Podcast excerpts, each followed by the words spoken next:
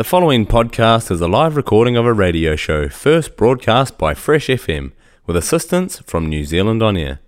Fresh FM is a community access media station based in Te Tauihu, the top of the South Island, New Zealand.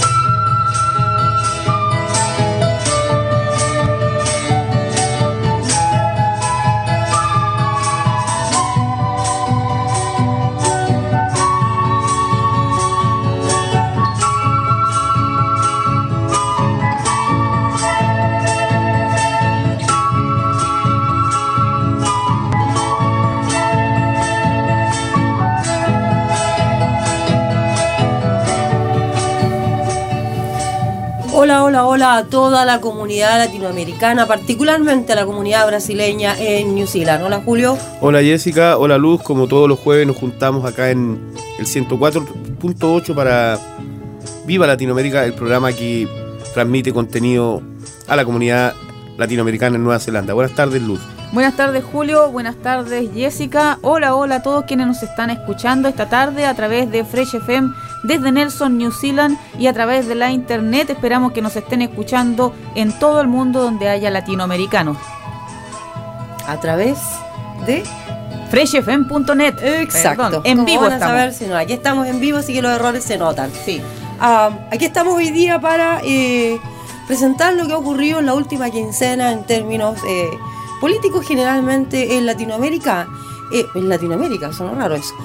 Eh, partiendo esta vez vamos a hablar de la eh, elección y del, eh, del movimiento corriente que está ocurriendo en este momento en Brasil con respecto a lo que ocurrió en la elección del domingo recién pasado y los efectos que sigue teniendo, a eso me refiero.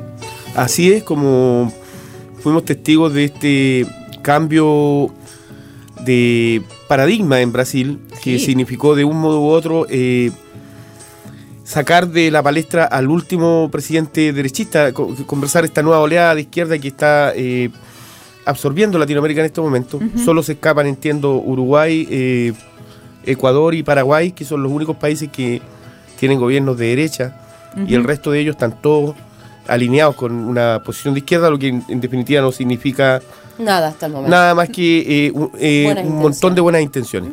Sí, En este sí. momento, y, y si tú consideras, eh, voy a copiar las palabras de eh, el expresidente Mujica, quien estuvo para las celebraciones de Lula da Silva, quien ganó por un margen realmente estrecho, pero ganó por suerte.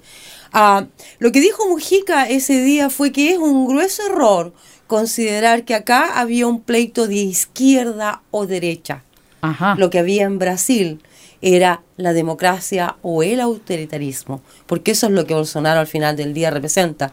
Su gobierno podría parecer una perfecta democracia, pero el abuso del poder constante eh, lo cambian a colores autoritarios, luz.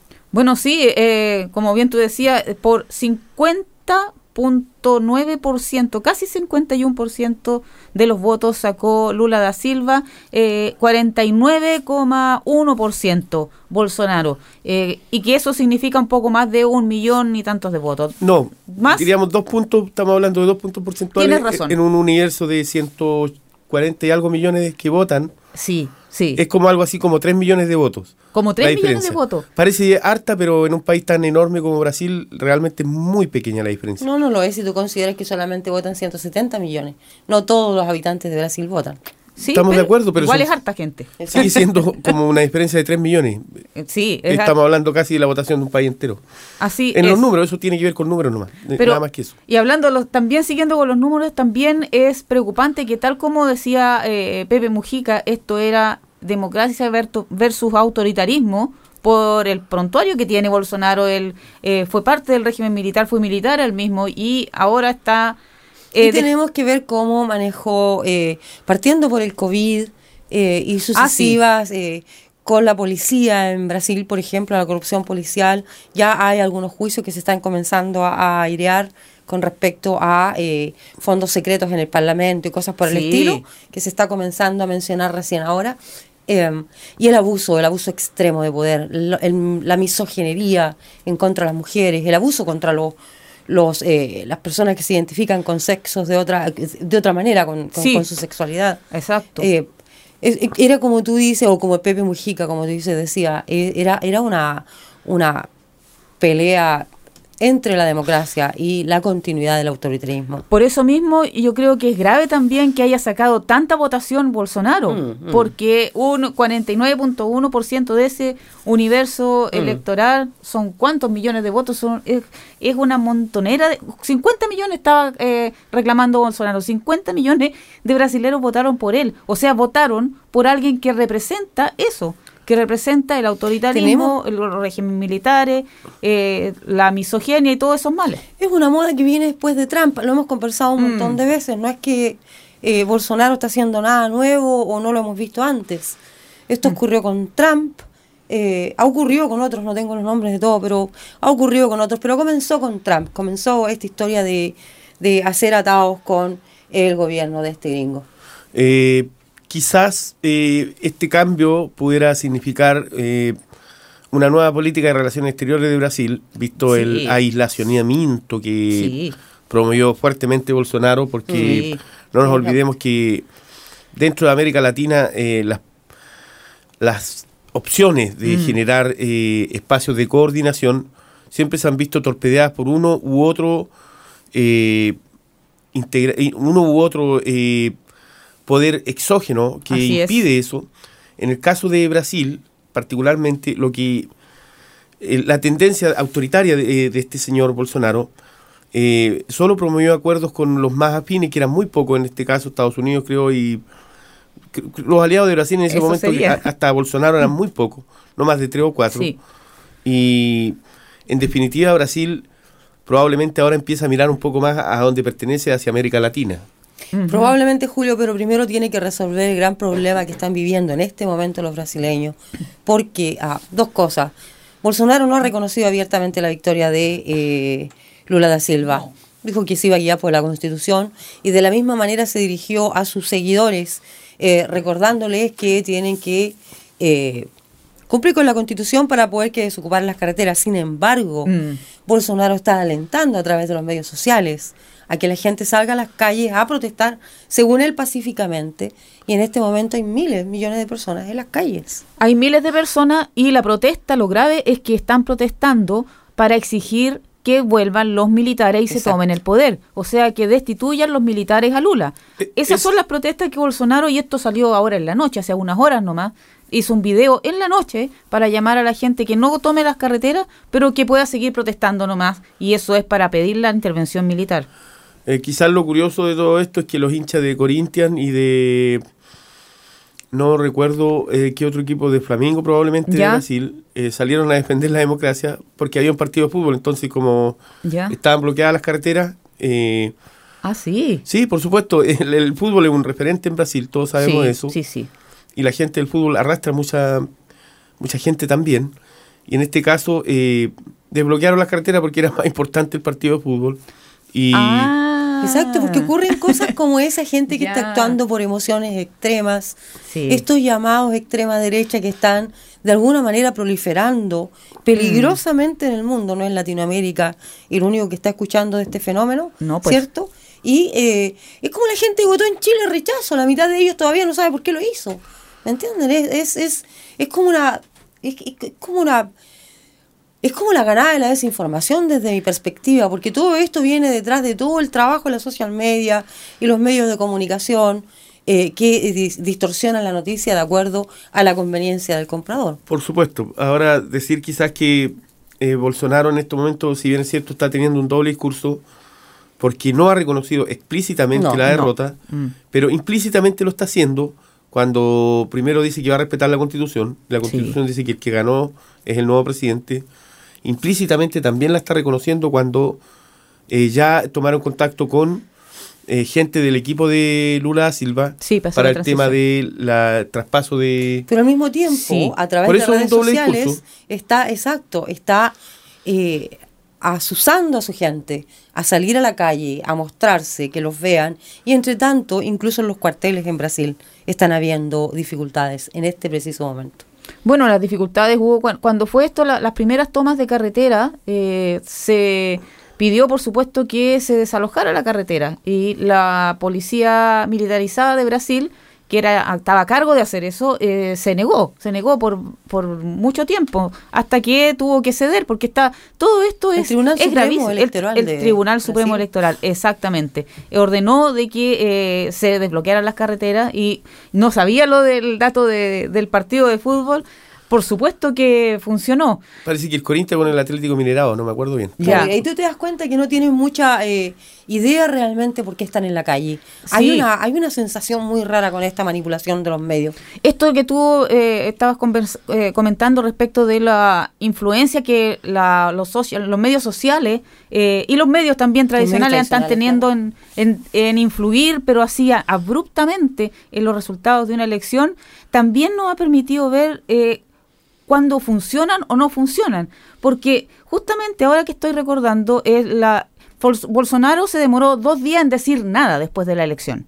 Entonces, eso también eh, creó un momento de alta tensión en Brasil. Eh, y durante ese tiempo hubo llamados a través de redes sociales múltiples que llamaban a, los partidarios de Bolsonaro a, volcarse a las calles y pedir eh, que se decretara la elección como nula por fraude, que fue lo que exactamente lo que hizo Trump. Pero la gente no llegó a la calle. A pesar de llegando. Sí, pero ah, van esos dos elementos, gente que está en la calle pero que a veces está motivada por otra cosa, por ejemplo, un partido de fútbol. Eh, pero no tiene el poder de convocatoria real de personas de carne y hueso, Bolsonaro, que el que él reclama tener. No lo tiene, no lo pudo sacar. En esos dos días no hubo convocatoria, se juntaron 100 personas en distintos lugares en Brasil y eso es para Brasil nada. Exacto. No es la historia en este minuto, disculpa Julio. No, no, no, no. Ah, no es la historia en este minuto, eh, Luz. Eh, las cosas se han volcado un poquito más hacia el otro lado en este minuto y hay concentraciones de gente, bueno, en este minuto están durmiendo los brasileños, pero durante el miércoles 2 hubieron concentraciones enormes de gente en todos lados eh, pidiendo la eh, llegada del poder militar a Brasil otra vez. Eso suena terrorífico. Sí.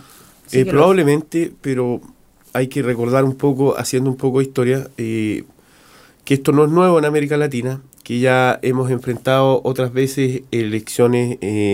Perú, la más cercana. elecciones donde, claro, pero esta nueva oleada que sacude Latinoamérica hacia la izquierda no es nuevo, vuelvo a repetir, ya se dio en un contexto muy distinto, eh, probablemente 20 años atrás, con la llamada Marea Rosa. Mm, pero son otros tiempos. Son otros ah, tiempos, por supuesto, son otras condiciones también. Mm. La mayoría de los presidentes nuevos de izquierda en estos momentos está teniendo eh, parlamentos eh, que, no, que no les son favorables. Mm, Además, están enfrentando una fuerte crisis económica a nivel de Latinoamérica, muy distinta de la situación la vez anterior donde casi la mayoría de los gobiernos contaban con muchos recursos producto de su del alza de los commodities o las materias primas. Fue el caso de Chile mm. fue el caso de, de eh, el mismo Brasil. Brasil probablemente eh, Argentina Bolivia eh, claro. Bolivia sin duda. En definitiva ese periodo de ayornamiento de que fue muy difícil por lo demás en la primera ocasión porque fue significó poco menos que eh, pedir permiso, entre un, poco pedir mm. permiso a la derecha y pedir permiso a los militares de cada uno de esos países para siquiera poder instalar algo parecido a la izquierda. En esta, en esta pasada me parece que un poco más radical el, el cambio en el sentido de que la gente se está atreviendo a por lo menos a tratar de cambiar el estado de cosas que se arrastra por centurias en Latinoamérica y en el fondo este, esta, esta, este giro hacia la izquierda es también un intento por cambiar el status quo, sin duda. Es también un intento por eh, mejorar las condiciones de Latinoamérica que de los 670 millones de habitantes que tiene en general, casi el 30% está bajo el nivel de la pobreza y eso no ha cambiado en un montón de años, independiente del gobierno que esté. Entonces, entonces la impresión en esta pasada es... Eh, si, es, si es que realmente eh, este nuevo giro a la izquierda va a significar cambios profundos en, en, en la calidad de vida de los latinoamericanos. Ah, Sabes que tú acabas de hacer mención de algo sumamente interesante. Eh, primero, este, este, este giro a la izquierda, como tú le llamas, eh, es sumamente diferente de lo que, está, lo que ocurrió hace 20 años atrás. Partamos por, el, partamos por el solo hecho de que estamos viviendo una revolución tecnológica impresionante, Mm. que está cambiando la forma de hacer las cosas. Estamos recién hablando de social media, eh, está cambiando hasta la forma de comunicarnos. Eso es algo que hay que considerar en política y no olvidarlo. Pero eh, al mismo tiempo, eh, lo que tú eh, planteas, Julio, a mí me parece irrealizable. Yo creo que lo que podemos esperar de esta eh, nueva María Rosa o del color que la queramos llamar es que ellos sean capaces de legislar de una manera seria y permanente, de tal manera que cuando vengan los otros no nos dejen en pelotas otra vez, porque eso es lo que hicieron esta vez. Tú lo acabas de decir, los gobiernos nuevos que están entrando en Chile, Boric, en Colombia, Petro, en Brasil, Lula, en mismo Perú, donde a Castillo no lo han dejado gobernar, Sí. están absolutamente amarrados por poderes económicos, porque no es ni la derecha ni la izquierda, son poderes económicos amarrando los destinos de nosotros latinoamericanos. Y si no nos subimos al bote del desarrollo luego y empezamos a movernos todos y no esperar que los gobiernos hagan los cambios, difícilmente van a ocurrir, Julio. Somos nosotros. También hay que decir que el, muchos de estos cambios son eh, muchos de los programas sociales que pudieran implementar los gobiernos de izquierda siempre se ven torpedeados por el eh, por el monto enorme de la deuda pública que mantienen los gobiernos eh, con el BID, el FMI o quien Claro, sea claro, eso es. que en el, en, en- en el, en el fondo esta dialéctica perversa de te presto plata Claro. cuando estás en crisis Ah, y cuando tienes que pagarla te subo las tasas de interés, lo que significa que te presté mil pero termino pagando cinco mil, es lo que Si es que no 10.000. es, es lo que por años, por años, por años ha ahogado a las economías latinoamericanas, estas economías eh, súper dependientes de materias primas, que estas economías que en el fondo también súper dependientes de la corrupción política de, del gobierno de turno, porque digamos las cosas como son, en Sí. América Latina ha tenido periodos de bonanza, de mucho, de recolectar mucho dinero, pero nadie sabe dónde está ese dinero, eh, en las cuentas de los políticos de turno o quien sea, porque la verdad es que la gente no ha apreciado eh, este desarrollo que En el fondo lo que yo creo que tiene que suceder, Julio, eh, Luz, es que la gente tome conciencia eh, de qué es lo que está, eh, qué es lo que espera. Yo eh, siempre decimos lo mismo, confiamos en los jóvenes, pero estos jóvenes que vienen ahora, estos nuevos jóvenes que están ahora en este, los millennials. en esta, los Les- famosos millennials, les cabres. eh, les cabres, les cabres vienen con eh, otro, otro, eh, otro, otra forma de pensar, otra forma de mirar las cosas, hasta otra forma de comunicarse, y quizás por eso es que uno tenga esperanza que eso ayude un poco, pero yo no creo que ningún gobierno, ni de derecha ni de izquierda, hacer cambios tan fundamentales si la gente no está a bordo. Yo creo que, eh, y eso, Chile es un ejemplo de eso, de eh, este rechazo a la propuesta de constitución. Una de las acusaciones que se le hacía, acusaciones muy entre comillas, que fue posicionada como una acusación, como algo negativo, es que esta constitución, esta propuesta era refundacional. Y entonces en Chile se vendió la idea de que eh, las cosas había que conservar, o sea, el pensamiento conservador incrustado a la fuerza esta vez, porque Claro. fue a la fuerza, fue, ya lo hemos dicho, fue copamiento mediático con ese tipo de mensaje. Y eh, es una los cambios que se detienen porque la misma gente retrocede, porque hay miedo siempre al cambiar la- de la situación. Y eh, como bien recordábamos aquí, estas olas de cambios, eh, antes de las de 20 años atrás, de la del 2003, la, la marea rosa, en Chile y en, en la América Latina partió con Cuba eh, y terminó, empezó a terminar con Allende, cuando vinieron las dictaduras, que es justamente lo mismo con que se está amenazando ahora en Brasil. Entonces, el- nuestra historia, como toda la historia de los pueblos, es cíclica, es Por cíclica. supuesto, Por Y- supuesto, así Entonces- como la corrupción encontramos corruptos desde el principio de la tierra, no podemos pretender que eso va a cambiar.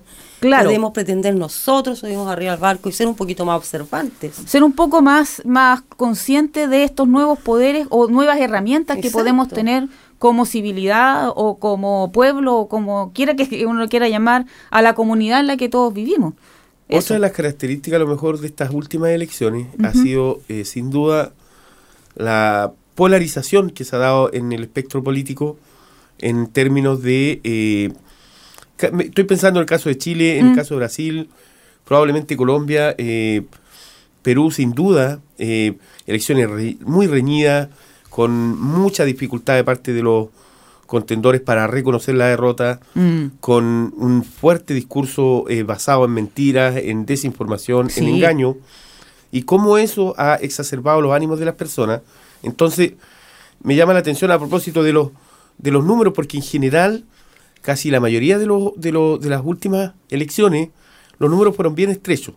Lo- los márgenes no fueron... Sí. No, no, o sea, casi, to- casi todos los presidentes electos ganaron por, un- por cinco puntos, eh, puede ser. Sí, eh, sí, sí. máximo.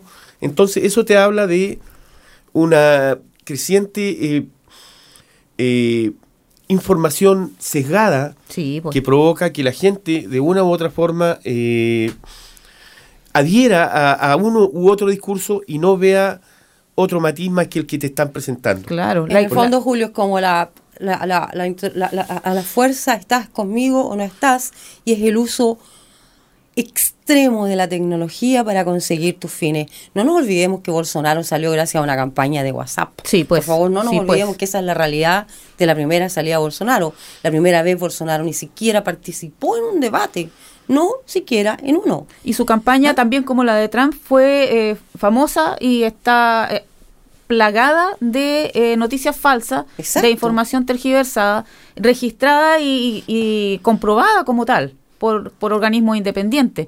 Y sin embargo siguió con la campaña porque también la, la ley en, en Brasil no tiene dientes, como se dice, Exacto, no, igual que la ley en Chile. Ahí tenemos la tecnología que te permite la- el libre, la- to- todo lo que te permite la tecnología, los libres accesos a comunicaciones y en donde la gente puede expresar lo que se le venga en gana. Sí, pero mira, e- en cuanto a los controles de esas comunicaciones que vienen de parte Oh, del es- Estado o de las instituciones, tomemos en cuenta que en todos los países, incluido Brasil y Chile, hay leyes de protección al consumidor que sancionan la publicidad engañosa. Si un eh, spot publicitario para vender un producto dice que ese producto tiene una cualidad que no tiene, tú te puedes quejar y tienen que sacar, enmendar, pedir disculpas. Las reparaciones dependen del país. Sin embargo, en ninguno de esos países existe la misma norma para eh, mentir en una campaña electoral. Mm, Y es eso verdad. afecta a un montón de personas, no solamente a las que a las que compran un producto, pero ninguna ley tiene dientes, ninguna. Exacto. Mm. Estamos aquí en el 104.8 Nelson Tasman Fresh FM. ¿Qué tal si eh, tocamos una canción Ah, para sí. eh, celebrar a Lula da Silva? Ah, ya, en, la- en portugués, ya. Entonces vamos a ir con. Ah, esta, esta canción eh, se hizo famosa eh, durante la pandemia. Eh, es una canción con harto optimismo, la cantaron varios, pero es del año 74. Y su autor se llama, lo quiero decir, Martino Davila. Martino Davila, que era un zambero de una comparsa de Río de Janeiro y que se puso a hacer canciones. Y nadie le tiró mucho maní, pero aquí la van a reconocer inmediatamente, se llama La vida va a mejorar. ¿Es de él? Sí, Canta, en la versión original. canta, minha gente, deixa a tristeza pra lá. Canta forte, canta alto, que a vida vai melhorar. Que a vida vai melhorar. Que a vida vai melhorar.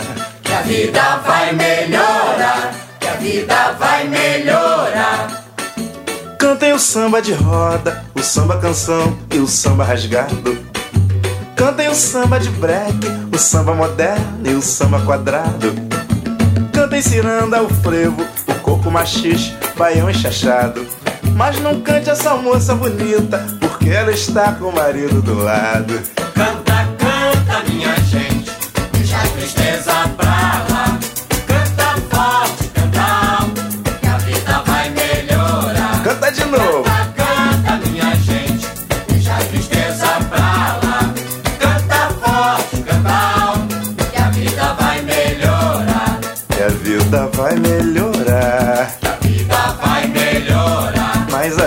vai melhorar. Que a vida vai melhorar. Quem canta seus males espanta Lá em cima do morro, sambando no asfalto Eu canto samba enredo Um sambinha lento e um partido alto Há muito tempo não ouço tal do samba sincopado Só não dá pra cantar mesmo é vendo o sol nascer quadrado. Canta, canta, minha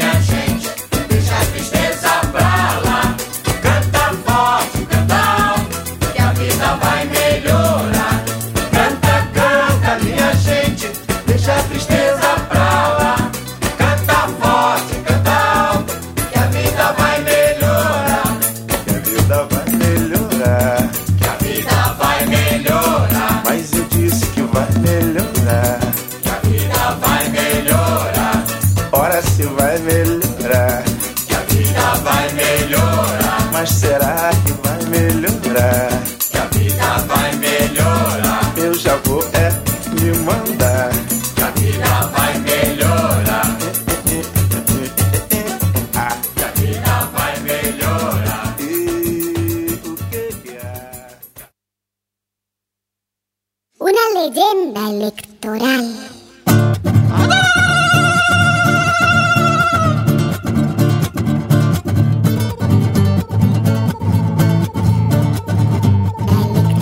Ay, que la deje en la memoria para que nadie la olvide. Mi público me lo pide. La maravillosa historia de cómo alcanzó la gloria un campesino casual que llamaban Juvenal cuando al diablo lo retó, lo enfrentó y lo derrotó en una lucha verbal. Bien sabido es que Satán combina el miedo y el fuego Con trampa gana en el juego y viste elegante El man macho triste y atarban Todos pobres y él con Lucas Echa laca en la peluca y envuelve al otro en su labia Le hipnotiza hasta la rabia y después le dan la nuca Una noche en pie de cuesta un grupo tomaba cuando apareció un varón y se rejuntó a la fiesta. Dijo, escúchenme bien esta seré si me dan su voto un mandatario de voto para acabar con Lucifer. Ya ustedes lo van a ver que al demonio lo derroto.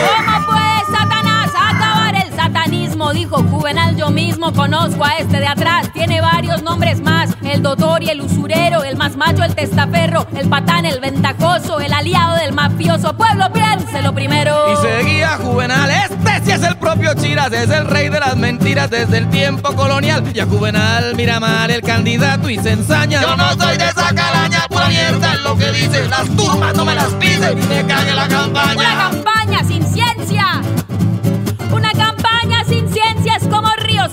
Es cagajón con discurso, como abuelo sin paciencia, un bizcocho sin presencia, una yuca sin ají, como dos remis sin mí, un sancocho sancochao, un hombre muerto parado, un caldo sin perejil. Y se enloca el candidato y desenfunda la pistola. Cuando se le ve la cola y se le traba el aparato y sale corriendo un gato y quieto ahí Satanás grita juvenalizas al doctor le brotan cachos y ya con cola y con cachos Satanás es Satanás. El diablo se espeluca y se forma su melón. Le dice al juvenal cabrón, chucha verga, perro puta mierda, caca culo puta, gonorrea, peo y pussy. Juvenal dice luz, agua, deporte y cultura, inversión y agricultura, educación y salud. Y el diablo pierde la ruta y salta como los cabros rebuscando los vocablos, pero solo dice puta, puta, puta, puta, puta. Y el rabo lo encoge atrás, se arruga y se tuerce más. Puta, dice nuevamente y grita a toda la gente, Satanás descanse en paz. Satanás descanse en paz. Juvenal le echó la cruz y el diablo no se vio más. Juvenal le echó la cruz y el diablo no se vio más. Juvenal le echó la cruz y el diablo no se vio más. Juvenal le echó la cruz Con cariño desde pie de y el cuesta. diablo no se vio más. Tierra de artistas. Ahí está, entonces. Esa es la canción. Este no habíamos tocado nada de Edson Belandia y Adriana Liscano. Es una pareja de eh, Colombia que vive por ahí en un sector rural, entiendo, pero que se han hecho famosos y muy queridos en Colombia porque hacen este tipo bien especial de eh, música con contenido político. Este era, esta se llamaba El Juvenal y el Candidato. Es interesante. Que mostró la cola cuando sacó la pistola. sí. Bueno, para cerrar, para cerrar por ahora, porque no sabemos cómo se va a seguir eh, desarrollando esta eh, llamada a la salida militar en Brasil. Sí. Y eh, vamos a ver, esperemos que las cosas decanten pronto, lo que decías tú, Luz, hace unos segundos. eh, que en un video los viste haciendo la suástica y toda esa cosa. Sí. Eh, te muestra al final del día lo que conversábamos recién, Julio, respecto de la gente saliendo a la calle sin saber realmente a qué. Eh, y en eso, fíjate tú que me interesó mucho eh, leer la nueva propuesta de Gabriel Boric eh, con respecto a su cambio, a su propuesta de cambio del sistema de pensiones chilenos, ¿cierto? En el que menciona precisamente que eh, en su discurso menciona la importancia de entender la realidad de lo que se está transmitiendo y no lo que otros nos están diciendo.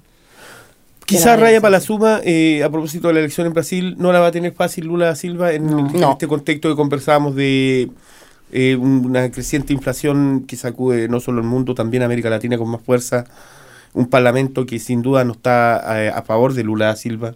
Ya Absolutamente no. Ah, Eh, y esta polarización que conversábamos también, que de una u otra forma divide a las personas, porque es algo que nosotros en Chile eh, lo vimos muy cercano con el tema del rechazo. Sí. Muchas familias se enemistaron, mucha gente se enemistó a propósito de Sí. posiciones políticas distintas. No la tiene fácil, pero probablemente, como dices tú, Jessica, la gente puede hacer la diferencia, así que vamos a ver cómo Y se por otro lado, eh, vuelvo a Pepe Mujica, que no deja de ser sabio, 87 años tiene el anciano, así que Sí. para mí es un sabiondo. Eh, dice que eh, Lula es un deshacedor de entuertos. Ah. Así que él confía que Lula va a poder arreglar algo de esto.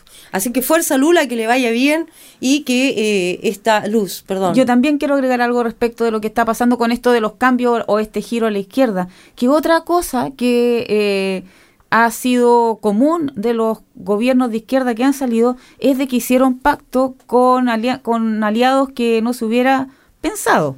Por ¿Cómo ejemplo, ¿cómo cuáles? Eh, en, en Chile ya lo hemos comentado muchas veces eh, de la ex concertación con Boric, la presencia ahora de la ministra de Interior, la TOA. Eh, Lula da Silva hizo un pacto con uno de los que estaba en la papeleta con el que salió el tercer lugar cuando en la primera vuelta, que él es, es centro derecha, pero él se comprometió con Lula y sacaron unos acuerdos, pero que hasta el momento no se nota que eh, sean, digamos, de derecha, sino que era una parte de concesión de, de este candidato y sus partidarios, porque ellos realmente se eh, han visto aterrados con esto de que pudiera volver el autoritarismo, porque a gran parte de la derecha de Latinoamérica no le convino nada tampoco, finalmente el autoritarismo. No, es malo para los negocios, entre comillas. Mm. Absolutamente, el sistema neo- neoliberal como está les produce suficientes ganancias. Y vuelvo al Mm. tema de Chile, en donde eh, el presidente Boric ayer eh, Ya. reveló su eh, nueva propuesta, que espero que sea buena. No, no he tenido el tiempo de leerla completamente, me leí su discurso, pero no la propuesta, no tuve tiempo. Pero eh, se ve interesante porque está proponiendo algo así, si no me equivoco, me falta, como digo, leer la propuesta entera, pero de acuerdo a sus palabras yo deduzco que está proponiendo algo así como... am, porque está hablando de que hasta, la- hasta este momento las pensiones individuales son el problema, Sí. porque uno tiene que rascarse con sus propias uñitas. Sí. ¿Te fijas? El que le va bien, le va bien, va a ganar un buen sueldo al final, al que le va mal, no. Eh, tengo la impresión de que está hablando como algo así, como algo solidario, como lo hiciera anteriormente Michelle Bachelet. Un- un- Eh, algo probablemente- así. Sí. Puede ser, eh, la verdad es que este anuncio fue hecho recién anoche, entiendo, en sí, Chile, sí, sí. en cadena nacional. Recordar que quizá el tema de la reforma previsional en Chile es un tema muy sensible, Sí, que es- fue uno de los pilares, además de la, del estallido social del 2019, por supuesto.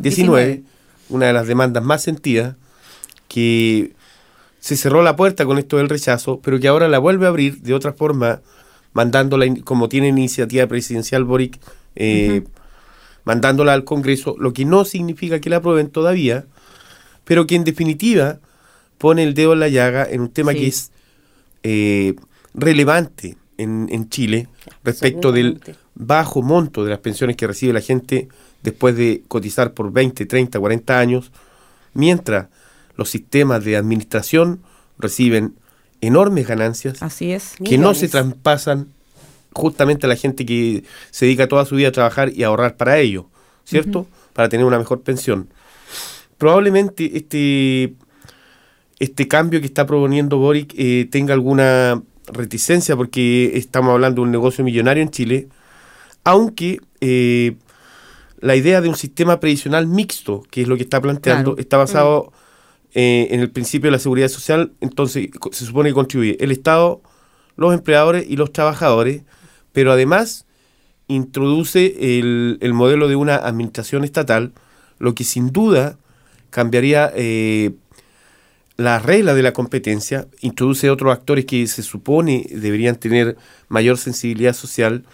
eh, en el fondo debería ser bueno para los chilenos. De hecho, la propuesta, pensándola como la estás mencionando recién, Julio, es absolutamente un golpe a la, al neoliberalismo, porque estamos hablando del Estado Mm. entrando de nuevo a tomar parte. No se olviden que Sí, la pues. base del neoliberalismo es el Estado no debe tener parte en esto, sino privados.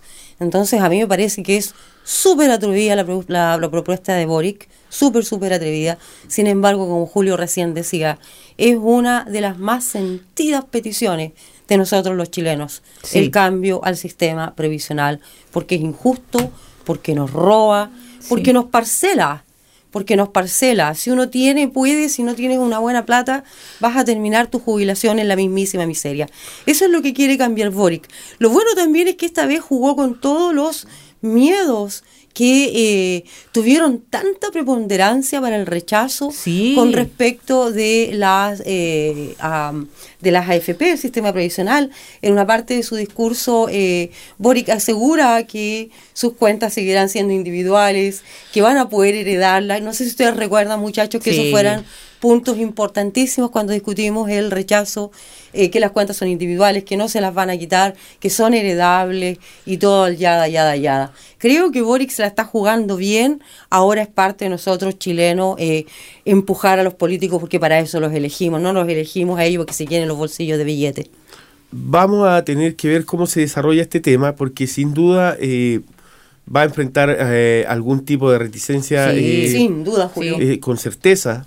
No nos olvidemos además que eh, Boris ha enfrentado una fuerte campaña de prestigio a través de la media, lo que eh, ha posicionado, digamos, eh, la idea de que su gobierno es, es, impopular, lo que en el fondo es, es- es un, un argumento preconcebido por la social media para minar o, Exacto. o tratar de limitar su capacidad de movimiento, porque en el fondo esta reforma es una reforma que afecta a los grupos económicos en buena medida y además eh, pone un poco de justicia en un tema que es muy sensible para los chilenos, en un tema que es de justicia, de porque eh, derechamente esto fue obligatorio, el año 80 no hubo opciones para la gente. Exacto. Exacto. Y a partir de ese momento es como, es, es como está Hemos ahí- sido.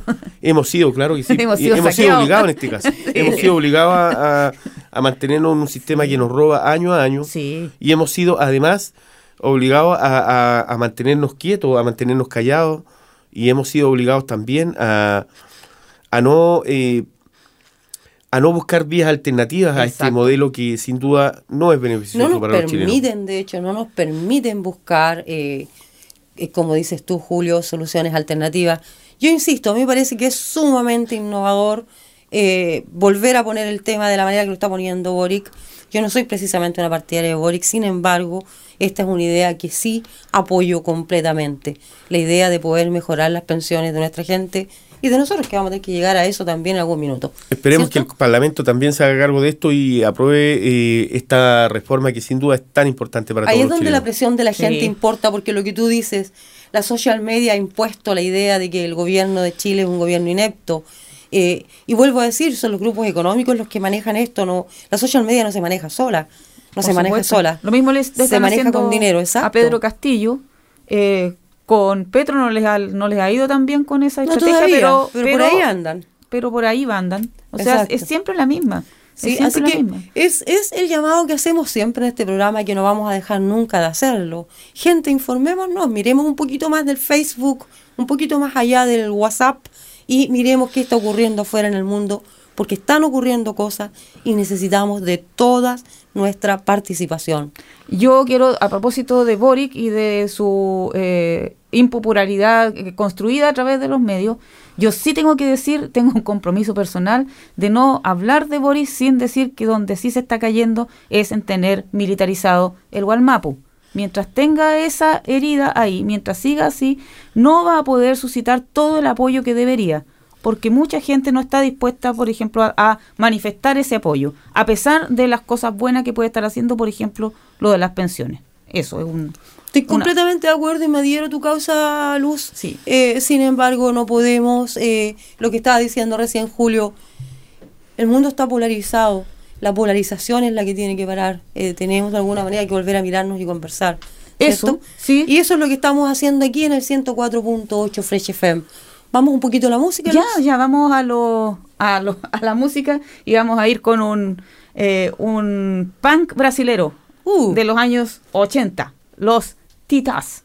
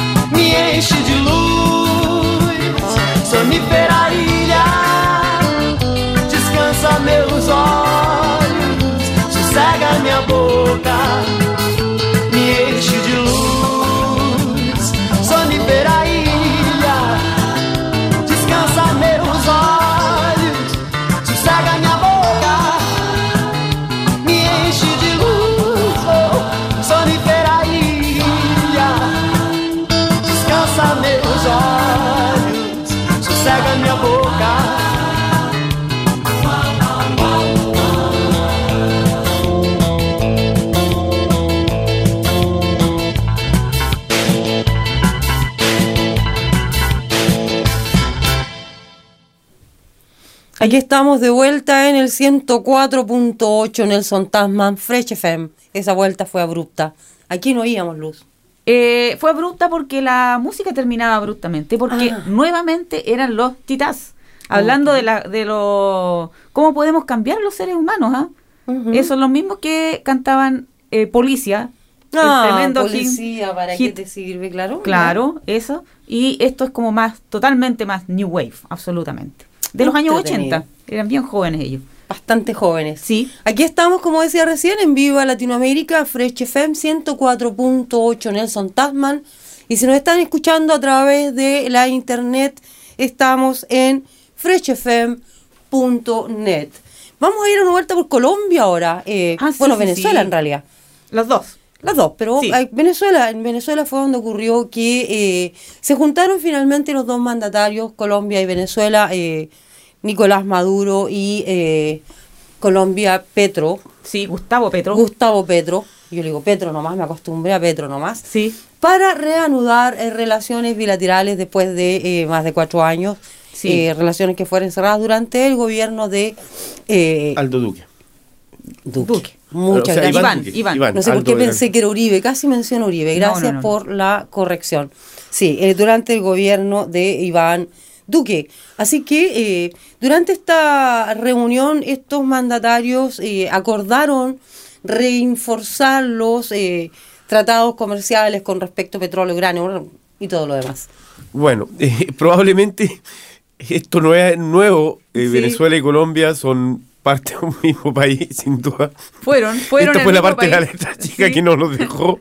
Porque cuando empiezan con eso es como la parte de la letra chica. Fueron un solo país. eh, todos recordamos que Estados Unidos metió la cola con, el tema del canal de Panamá porque habían una parte importante de territorio, era parte de Colombia, eh, donde se construyó el actual canal de Panamá. Entonces, eh, eh, manipularon y movieron cosa de hacer de dividirlo y de esa forma conseguir su objetivo. Bueno, Colombia y Venezuela que tienen un pasado en común, una historia común, Sí, eh, Bastante en común, ¿sí? eh, y, su- y- y su gente probablemente son vienen de una raíz étnica muy similar. Sí. Eh, ha estado separada por cuestiones políticas, pero en este momento están, como tú dices, Jessica, tratando de volver a reanudar relaciones, porque en el fondo hay un eh, intercambio comercial subterráneo, hay un movimiento eh, entre, ambas fronteras eh, subterráneo también, que están tratando de regularizar para impedir que se formen mafias o grupos que, Existen que- que mafias, ya, ¿no? que ya eh, hace rato que mafias, están sí. funcionando Sí. en un sector eh, particularmente sensible de Colombia y de Venezuela. Sí. Una, fron- una de Eh, las fronteras de los, eh, una, de los pasos fronterizos que tienen estos dos países en común. Correcto. Eh, incluso en algún momento el llamado tapón de Darién, que es un, eh, un, un sector que a propósito de esta... eh, eh, razón, inmigración. de esta emigración Inmigración forzosa que masiva y hubo eh, fue eh, caldo de cultivo para la aparición de grupos de coyotes, para que, en fin, sí. un montón de cosas que en estos momentos estos dos presidentes están tratando de solucionar, porque en el fondo se están poniendo a dialogar de cómo solucionamos esto. Exacto, esa es la idea al final. Gracias Julio por la ayuda porque me olvidado que estaba en la radio. Sí. Pero. Por un momento pensé que estábamos hablando solamente los tres, pero no, estamos hablando en la radio. Tienes toda la razón Julio, esa es la finalidad de la, eh, del encuentro entre eh, Maduro y eh, Petro, que fue minimizado por la prensa, por supuesto. Claro. Porque esos Pero- son los encuentros de los que no queremos hablar, los que no queremos, eh, no queremos eh, aumentar la importancia de esos encuentros. Lo que pasa es que, eh, y esto lo estaba leyendo hace poco en el, en el diario El País eh, de España, desde allá lo que están viendo de esto es que eh, Petro se ha eh, eh, erigido, se ha erigido como un eh, mediador, en realidad, entre distintos eh, poderes que eh, están actuando en América Latina o más bien contrarrestando poderes como Estados Unidos.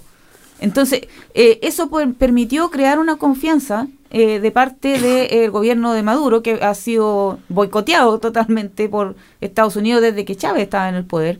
Eh, pero eh, produjo esta confianza que permitió el diálogo y también muy ligado aparte de lo que de combatir estos eh, grupos y, y de tratar de potenciar el comercio por supuesto la promesa del lado de Petro de la paz total es parte de su digamos credenciales morales para sentarse a cualquier mesa Sí, Entonces, estoy de de- acuerdo contigo. este analista del diario El País, que es, es europeo o español, eh, estaba diciendo que eh, eso también le va a permitir o le permitiría a Petro de mediar un encuentro entre Maduro y López Obrador en México, porque también por las lealtades que hay con Estados Unidos, que tienen que ver con la parte comercial, también estaban interrumpidas. Entonces, eh, se supone o se espera en la región de que Petro pueda lograr a mediar, mediar de tal manera que eh, se desbloquee Venezuela finalmente.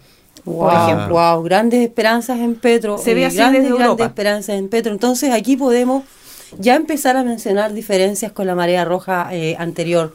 Te fijas, hasta las circunstancias son diferentes Siempre va a y podemos algo notarlo. nuevo. Siempre hay algo nuevo. Siempre va a haber algo nuevo. O por supuesto, eh, la- la ci- la- las civilizaciones evolucionamos, esa es la idea. Claro. Y aprendemos de nuestros errores, espero. Sí. Así es, eh, ojalá eh, los habitantes de El Salvador también aprendan, si- no sé si de sus errores o no, eh, o Nayib Bukele aprenda de sus propios errores, eh, ya que eh, eh, anunció que hace mucho, un par de meses atrás, que él será candidato a la presidencia en el 2024, Ay. a ¿Era el pesar, cuarto periodo? ¿Este fuera sería cuarto? su cuarto periodo, Cuarto periodo, Ay, sí. ay, ay. a pesar de que hay como cinco o seis artículos en la Constitución Sí. que prohíben la reelección. Ouch. Ahora, decir que Nayib Bukele objetivamente en estos momentos debe tener una popularidad sobre el orden del 80% en El Salvador, Cierto. pero decir también que sus métodos Sí. son muy parecidos, muy, muy, muy similares a los que tuvieron muchas dictaduras en América Latina, Así es. que, que consisten en estados de sitio, detenciones forzosas. eh, entendemos el sentido de, eh, de una vez por todas de otorgar seguridad a los salvadoreños, que dicho sea de paso, eh, probablemente hace mucho que no conocen lo que es una democracia sacudida siempre por gobiernos dictatoriales o de facto o de derecha O ultra Eh, o corruptos, eh, cualquiera de ellos, ninguno de que es bueno para los salvadoreños, sin duda. Y este señor Nayib Bukele, que en algún momento eh, realmente representó una esperanza de cambio para los salvadoreños, Sí. en el sentido de ordenar la casa, de... Bueno, también eh, yo me acuerdo del tema de los Bitcoin, cuando empezó, eh, eso ya como que al final quedó en nada, porque definitivamente perdió mucho dinero y lo demás.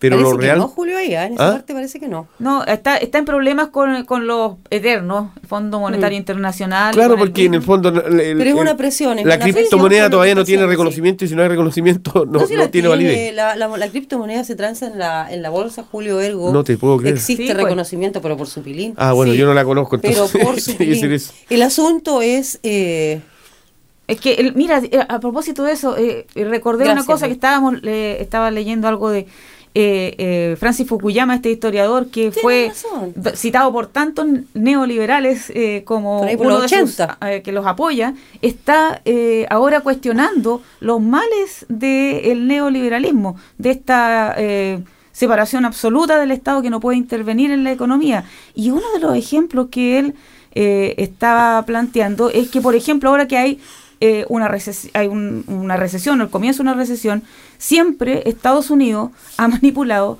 con fortalecer su moneda en desmedro de todas las Exacto, de otras. todas las otras. Entonces la Bitcoin se sale de eso, se sale de eso porque ya está fuera. Sí, pero Entonces, el tema no no, era el Bitcoin, sino el tema era... íbamos El Salvador, estamos en El Salvador. Pero Este es un programa de affairs, así que Sí, también es Sí, cierto. sí, sí. En cualquier momento nos vamos por las ramas. en cualquier momento nos vamos por las ramas, Sí, exactamente. Lo que no podemos irnos por las ramas Sí. es eh, poner un poco eh, atención a lo que está ocurriendo con El Salvador, porque una cuarta reelección en el fondo te convierte en otro Ortega Sí. en Nicaragua, en otro Maduro en Venezuela. Claro, ¿Por qué no? Bueno, tú sabes que yo no tengo nada contra Maduro en Venezuela, lo digo claramente y fuerte. Estamos claros. Eh, no estoy segura, Nayib Bukele, pero eh, me suena extraña una, una popularidad tan, tan, tan desmesurada, 80%, no lo he escuchado jamás. Ahora, ahora, debo decir algo, eh, yo estoy completamente en desacuerdo con cualquier tipo de detención arbitraria. Sin embargo, pareciera que el tema de las maras está un poquito más lento en Salvador. Ese es el tema, pues, no- Claro. no, está tan claro. Es lo mismo que ocurrió en algún momento en Filipinas, guardando las proporciones, cuando Claro, eh, con el objetivo, Este tipo, con, el, el último, el penúltimo. con el con el tema de no este pandillero permiso, entonces Sí. eso te daba eh, derecho a, a matar sin a matar, justicia. detener arbitrariamente. Exacto. En el fondo es los estados tienen que tener un contrapeso. Siempre. Eh, la reelección permanente de estos caudillos populistas que América Mm. Latina ha tenido un montón. Eh, sin duda todos sabemos en qué desemboca.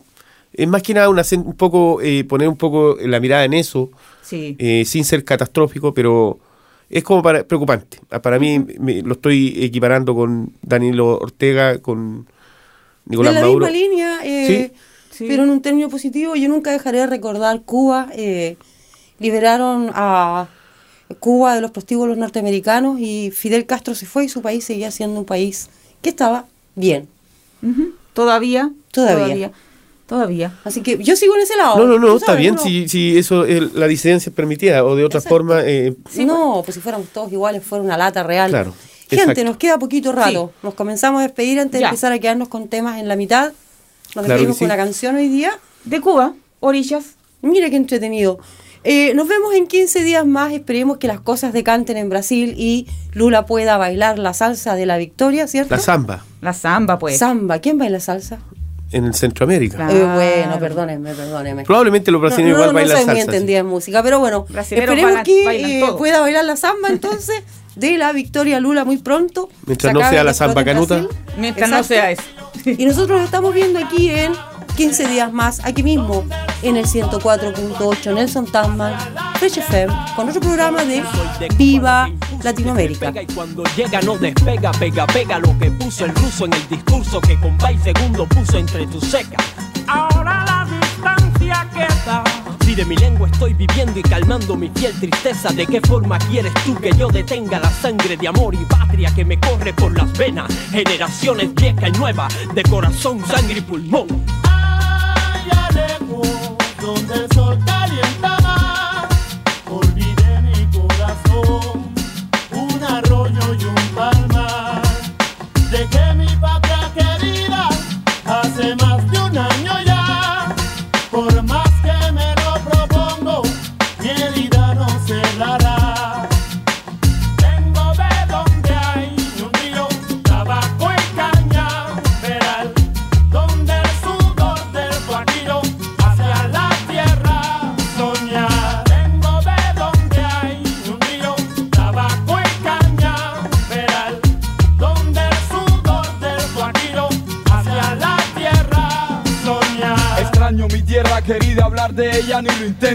Todo el tiempo está en mi mente, la tengo presente, ¿entiendes? Me habla el corazón que no me miente, hermano. Flotando ando, pasando la mano, mano sobre el mapa de este mundo. Y desde lo profundo de mi corazón siento nostalgia.